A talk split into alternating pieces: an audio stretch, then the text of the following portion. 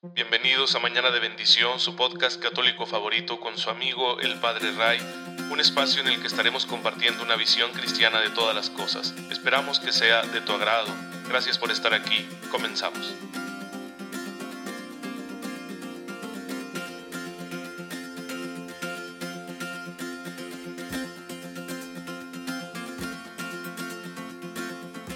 Feliz jueves eucarístico, queridos hermanos. Soy el Padre Ray. Les envío un cordial saludo. Bienvenidos a su podcast católico favorito, Mañana de Bendición. Recuerden que hoy la iglesia nos invita a celebrar, a meditar, a tenerle devoción, amor a la presencia de Jesús en la Eucaristía. Él está ahí para nosotros, para ser nuestro alimento de fe, para darnos inmortalidad y para guiarnos con su presencia. Pues hay que aprovecharlo y hay que pensar en ello, aunque no podamos asistir a la misa presencial o a un acto de adoración, o quizá llegar a la iglesia a visitarlo en el sagrario. Tal vez muchos de ustedes todavía no se sientan seguros al hacerlo por la cuestión del contagio, y tal vez muchos sí, tal vez muchos ya están más confiados, ya aprendieron a cuidarse, a guardar la sana distancia, etc. Pues bueno, hay que hacerlo. Desde la casa o viniendo aquí a la iglesia, hay que visitar a Jesús sacramentado y aprovechar de Él pues eh, todos los dones que quiere derramar y precisamente para eso se ha quedado en la Eucaristía, para darnos todos los dones de su amor y de su misericordia. Y bueno, pues sabiendo eso, aprovechar esa gracia para ser santos. Es decir, si Jesús está con nosotros y Jesús se ha quedado en la Eucaristía para darnos su gracia, es porque Él se ha quedado para hacernos santos, porque la finalidad de la gracia es esa, la gracia no es para que mi vida sea fácil, la gracia no es para que yo busque lo que quiera, sino para yo responderle a Dios como Cristo respondió, haciendo siempre la voluntad del Padre. Entonces su gracia se va a ver reflejada en mí y eso es lo que me hace santo. Claro, nunca seré tan santo como Él. ¿Por qué razón? Porque mi humanidad está lastimada por el pecado y tiene muchas limitaciones. Entonces, la gracia va a actuar en mí, sí, pero no eh, como mágicamente, sino precisamente a través de mi humanidad. Entonces mi respuesta nunca será tan generosa y tan pura como la de Cristo, pero podré acercarme muchísimo, no por mi fuerza, sino porque la gracia es Él mismo, con su amor, con su palabra, que está actuando en mí. Pues bien, teniendo eso en cuenta, pensemos en aquellas personas en las que esto se ha verificado. Personas que se han dejado conquistar por el amor de Jesús y que han dado esa respuesta generosa a nuestro Padre Dios y que llevaron una vida virtuosísima. Hoy la iglesia nos recuerda a una de estas personas, una hermana nuestra, Santa Catalina de Siena. Ella nace en 1347, 1347, en lo que hoy es Italia. Nace de una familia, pues digamos, pobre, aunque su padre era muy trabajador, tenía eh, una especie de, de taller, en una familia numerosa, una familia cristiana, pero también pues muy hecha a las costumbres de su tiempo. Ella fue muy sensible desde niña y por lo tanto era más reservada y más juiciosa que sus hermanos. Le gustaba la soledad y allí en la soledad empezó a encontrarse al Señor y a la Virgen. Y fue sintiendo un llamado de entregarse por completo que se volvería ya una idea clara a sus 12 años, ¿sí? A sus 12 años, y que era un tiempo difícil para las niñas en aquel entonces, porque era el tiempo de empezar a pensar en su futuro, de arreglar un matrimonio, de preparar el adote, el ajuar. Bueno, pues ella estaba pensando otra cosa y aunque la familia quería forzarla a un matrimonio, se resistió Catalina durante varios años porque ya había tomado la decisión de consagrarse como virgen al Señor. Claro que esto supuso crisis espirituales y sufrimientos, especialmente en una mujer tan joven y que no tenía formación, porque su familia era de un estrato social bajo y ella no había recibido educación, era, vamos a decirlo de esta forma, casi analfabeta. Sin embargo, pues el Señor actúa de maneras maravillosas y un acontecimiento difícil en la familia fue lo que dejó a sus padres ya convencidos de que Catalina iba a hacer lo que ella quisiera. Así que después de la muerte de una de las hijas de este matrimonio, y que también fue muy duro para Catalina porque era la hermana que más quería, pues entonces ya dejaron de exasperarse con ella. Así que Desde entonces empezó, empezó a vivir como una mujer entregada al Señor. A sus 15 años, de los 12 a los 15 estuvo batallando con sus papás, a los 15 ya pudo eh, sentir esa paz y a los 17 se acercó a una congregación eh, laical que se llamaban las Hermanas de la Penitencia de Santo Domingo, que usaban como hábito un manto negro y bueno, pues la admitieron y empezó a vivir con la regla de Santo Domingo. La vida de ellas era muy especial porque no vivían en un convento sino que desde sus casas ahí veían por sí mismas y aparte realizaban un apostolado con los enfermos y con los pobres. Empezó a desarrollar su vida espiritual, tuvo sus luchas para purificar sus intenciones, sus motivaciones, empieza a sentirse exhausta, cansada, ama la penitencia, pero esto merma en ocasiones también su salud, su constitución física, y además empieza a recibir unas gracias del Señor que son extraordinarias. Si uno lee la biografía de Santa Catalina de Siena se va a sorprender, son cosas difíciles de creer. Aquellos arrobamientos en los que se quedaba privada, desconectada de todo lo exterior, el alimentarse en ocasiones solo de la Eucaristía, el llanto incontenible, y, todo esto le era muy difícil porque la gente que la veía la tenía por loca, e incluso los sacerdotes que la confesaban pues le llamaban la atención, porque pensaban que estaba haciendo eso pues como una forma de mostrarse, ¿no? De protagonismo pero no es lo que estaba pasando. Por eso ella sufría. No hubiera sufrido de no ser porque tenía realmente eh, una lucha consigo misma porque estos dones eran auténticos. Y bueno, fue así como fue creciendo y también la gente la empezó a tener por referencia. Empezó ella a dedicarse a los pobres, a cuidar de los enfermos, y esto convenció a la sociedad de aquel entonces, pues, de que realmente se trataba de una santa va a tener un papel muy importante en la iglesia.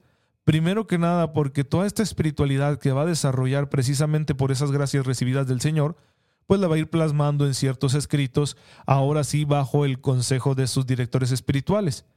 Y además porque hay un acontecimiento histórico muy, muy intenso. Es cuando por presión de, de la potencia en aquel entonces, que era Francia, los papas son llevados casi cautivos a Aviñón, ¿sí? El gobierno de la iglesia se traslada a Aviñón, en Francia, dejan Roma y va a ser Catalina de Siena una intensa profeta que le va a recordar al Papa que su lugar está en Roma, donde están los sepulcros de San Pedro y San Pablo. Así que va a ser bastante interesante esta labor que va a tener Catalina de Siena, también en relación con la historia de la iglesia. Es una mujer que se ocupa de todo, de su propia alma, de sus hermanas de esta congregación, de los pobres y enfermos a los que atiende, de sus hijos espirituales, es decir, aquellos que se confían a su consejo, y de toda la iglesia. Y entonces son tan ricos sus escritos y sus enseñanzas que la iglesia no solo la canonizó, sino que la han declarado doctora de la iglesia. Su doctrina es muy importante para nosotros. Pues bueno, ella va a morir en el año 1380 eh, ¿sí? un 29 de abril, por eso la estamos celebrando hoy. Se durmió en el Señor y la iglesia empezó a reverenciarla. Ella fue canonizada en 1461 y posteriormente sería declarada doctora de la iglesia. Pues ahí tenemos la historia de una santa en la que la gracia de Dios brilló y produjo frutos de vida eterna. Cuando uno se lee los escritos de esta santa, entiende el gran amor que le tenía al Señor el gran amor que tenía a sus hermanos que más sufrían y el gran amor que le tenía a la Iglesia Universal. Así que esto a mí me ha gustado mucho encontrarlo porque se ve ahí como su alma de mujer eh, tiene esa como maternidad que sufre cuando la iglesia está sufriendo, sufre cuando sus hermanos están sufriendo y sufre también por Jesús. Entonces la relación entre Jesús y ella fue tan estrecha que por eso recibió tantas gracias. Y podría ser tu caso y el mío. Tal vez estamos en circunstancias históricas muy distintas, pero ¿por qué no? ¿Por qué no dejar que actúe así el Espíritu Santo en nosotros, nos acerque muchísimo a Jesús y que nosotros empecemos a tener una labor espiritual para interceder? Porque esa fue la labor de Catalina, ser una gran intercesora, para interceder por las necesidades de aquellos que los que tenemos cerca, familia, amigos, los necesitados, a los que conocemos y queremos bendecir con nuestra solidaridad, y también por toda la iglesia que la iglesia sufre ¿no? y se convulsiona en su lucha con el mundo a través de los siglos, hoy es evidente que hay una crisis en la iglesia. Bueno, pues, ¿por qué no ser nosotros esos intercesores? Y, se puede. Fíjense que yo me encontré por ahí en Twitter a un hermano, no lo conozco, ¿sí? me parece que está en Estados Unidos, aunque él tiene ahí que se llama José, tal vez él es de origen eh, latino, en, tal vez hasta mexicano. No, no he conversado con él, solo me ha llamado la atención cómo él trata asuntos de actualidad de la iglesia, pero en lugar de entrar en la polémica de decir si está bien o mal lo que está sucediendo, él pide oraciones. Y entonces la gente empieza a orar y empiezan a, comprometerse a, poner un Ave María y, mucha gente la que responde ahí, él dice, oremos por la iglesia de Alemania que se está separando de la comunión con la iglesia universal y la gente empieza a orar. Oremos porque hay una crisis en tal país porque no quieren abrir las iglesias y se pone ahí la gente a rezar. Oremos para que las religiosas y sacerdotes que están defendiendo los derechos humanos allá en, en Myanmar sigan con su labor y la gente se pone a orar.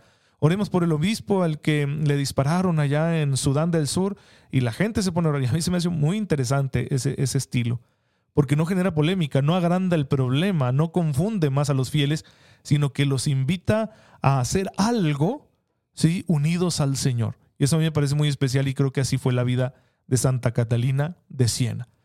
Pues bien, con la gracia podremos ser también nosotros grandes intercesores. Confiemos en esa gracia de Dios. Pero ya saben que si queremos ser intercesores, si queremos ser tan santos como Santa Catalina, tenemos que ser almas de oración. Hay que orar. Y estamos viendo aquí, según el catecismo, cómo es la oración. Cuáles son sus raíces, cuáles son sus dificultades, qué hacer ante esas dificultades. Y hemos llegado al punto donde el catecismo nos habla de que la actitud fundamental para orar es la confianza filial. Orar sabiendo que somos hijos de Dios que somos hijos de Dios en Cristo, gracias al sacrificio de Cristo, gracias a su muerte y resurrección. Entonces estamos tan unidos a Jesús que podemos orar con su misma confianza. Y si Él le llamaba al Padre Abba, ¿sí? que sería como decir eh, papi, o en mi rancho diríamos apá, pues también nosotros podemos hacerlo. Orar con esa misma confianza y decirle a Dios, Padre, te necesito, aquí estoy, ayúdame. Cuando oramos como estamos unidos a Jesús, somos cooperadores del designio de amor que Dios tiene para los hombres. Esta confianza, nos dirá San Pablo, y la iglesia lo recoge en el catecismo en el número 2739, tiene que ser audaz, tiene que ser atrevida, porque está basada en el Espíritu Santo que habita en nosotros y que este Espíritu Santo activa en nosotros un amor filial al Padre. Nadie puede llamarle a Dios Padre si no es por la acción del Espíritu Santo. De la misma manera que nadie puede decirle a Jesús Señor sino es por la acción del Espíritu Santo. Y es que este estilo de oración confiado pues va transformando nuestra mm, realidad, nuestro corazón. Esa es la primera respuesta que Dios le da a nuestra oración. A veces estamos muy a la expectativa de si yo le estoy pidiendo a Dios algo, ¿no? estoy pidiendo a Dios la salud de un familiar mío. O como les platicaba yo ayer, le estoy pidiendo a Dios un carro nuevo, ¿sí? Son cosas que podemos pedir, ya lo expliqué en ese episodio. Y yo quisiera, a ver, a ver en qué momento me llega lo concreto. No, pues todavía no, entonces todavía no me responde. No, no, no, no, espérate. Aún no llega quizá eso que pediste y ya explicamos que para que eso llegue, pues solo si contribuye a nuestra salvación. Pero ya llegó algo. Que yo estoy teniendo trato con Dios, un Dios que es tres veces santo, es fuente de santidad. Entonces ya me estoy santificando. Esa es la primera respuesta que yo recibo. Estoy orando y me estoy transformando al orar. Mi corazón está perdiendo su dureza y está convirtiéndose en un corazón de carne. Entonces, esa es la primera respuesta que recibimos y siempre la recibimos. Esa siempre la recibimos. Si yo hago oración, le esté pidiendo a Dios lo que sea, lo que voy a recibir es esa transformación de mi corazón. Así que hay que rezar, aunque no lleguen los bienes concretos que hemos pedido, o no lleguen en el tiempo en el que nosotros los quisiéramos, o no lleguen bajo la forma en que nosotros lo quisiéramos, pero ya está llegando un corazón nuevo y eso es lo más importante. Todo lo demás no nos sirve si no tenemos un corazón nuevo. Hasta nos podría hacer daño. Pues bueno, esa es la primera respuesta. Pero además cuando oramos unidos a Jesús, ¿sí? como hijos de Dios, pues eh, tenemos en, en Él un modelo. Y Jesús nos invitó a creer en la eficacia de la oración, porque Él ora con nosotros. Entonces, si pedimos en su nombre, las cosas buenas van a llegar. Tú pide lo que sea mejor para la salvación tuya o de los demás y va a llegar. Por supuesto que va a llegar. Porque ¿por qué no nos daría el Padre cosas que son necesarias para nuestra salvación? como el don del Espíritu Santo, la fe, la esperanza y la caridad, el perdón de los pecados, la gracia para poder rectificar alguna cosa que no esté muy recta en nosotros. La mayoría de las veces cuando nosotros no estamos venciendo algo en nuestra vida, en nuestro comportamiento, en nuestra conducta moral, puede que no estemos orando por ello. A veces tenemos problemas que Dios los va a dejar ahí para que nosotros seamos muy humildes y luchemos con ellos hasta, hasta la muerte. ¿sí? Eh, es una verdad que aparece en la escritura. De esos problemas en los que el Señor dice, te basta mi gracia, eso no te lo voy a quitar. Vas a seguir luchando con ello hasta que te mueras, ¿sí? porque solamente de esa forma tú vas a ser humilde. Si no, serías un creído. Bueno, estoy parafraseando las palabras del Señor, ¿verdad? Pero más o menos así funciona. Pero otras veces es que no estamos rezando. Es que, ay, ¿por qué no dejo de decir mentiras? ¿Por qué no estás orando? Ay, ¿por qué me siguen cayendo mal todos, verdad? Y les traigo coraje. ¿Por qué se me forman resentimientos? ¿Por qué no estás orando? Hay que ver si nuestra permanencia en ciertos pecados no tendrá que ver con una falta de oración. Porque estamos muy invitados por la palabra de Dios a orar, pero insistentemente, a perseverar. De eso hablaremos en el episodio de mañana. Pero hoy, hoy quiero decirles esto otro que dice el catecismo en el número 2741.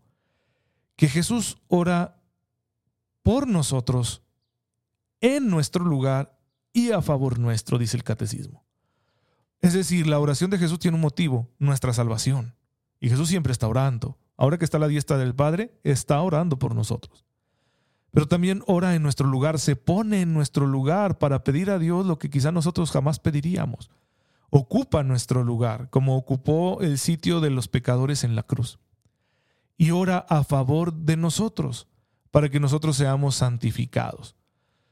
Pues bueno, hermanos, hay que acogernos entonces a la intercesión, a la mediación universal de Cristo. Hay que unirnos a Él, a Cristo muerto y resucitado porque esa es la forma eficaz en, que nuestras oraciones llegan al Padre. Para que nuestra oración llegue al seno de Dios, de la Trinidad, necesitamos estar muy unidos a Cristo. La oración de todo el mundo solo alcanza al Padre gracias a Cristo. Y entre más unidos esté yo con Él, mi oración será más eficaz. Fíjense, pensemos allá en el desierto de Gobi, ¿sí? en China. Pensemos en un miembro de una tribu nómada que ande por allá y que jamás haya escuchado hablar del Evangelio ni de Jesús. Pero es un ser humano, tiene sus momentos malos y buenos, tiene sus luchas, tiene sus tentaciones, sufre, y él a su modo ora. Supongamos que no tiene ninguna religión en particular y él simplemente dice, ay, ojalá hubiera una fuerza que me ayudara, ¿no? Esas veces que, que ni siquiera piensa uno en Dios, pero dices, ay, por favor, por favor, por favor, que pase esto. Y no sabe uno ni a quién se está dirigiendo, pero a veces nos expresamos así, incluso los que creemos en Cristo. Pero ahora imaginemos esta persona que no lo conoce. Y él simplemente dice, ay, ojalá me fuera mejor, ojalá mis camellos encontraran agua y un pasto, ¿sí?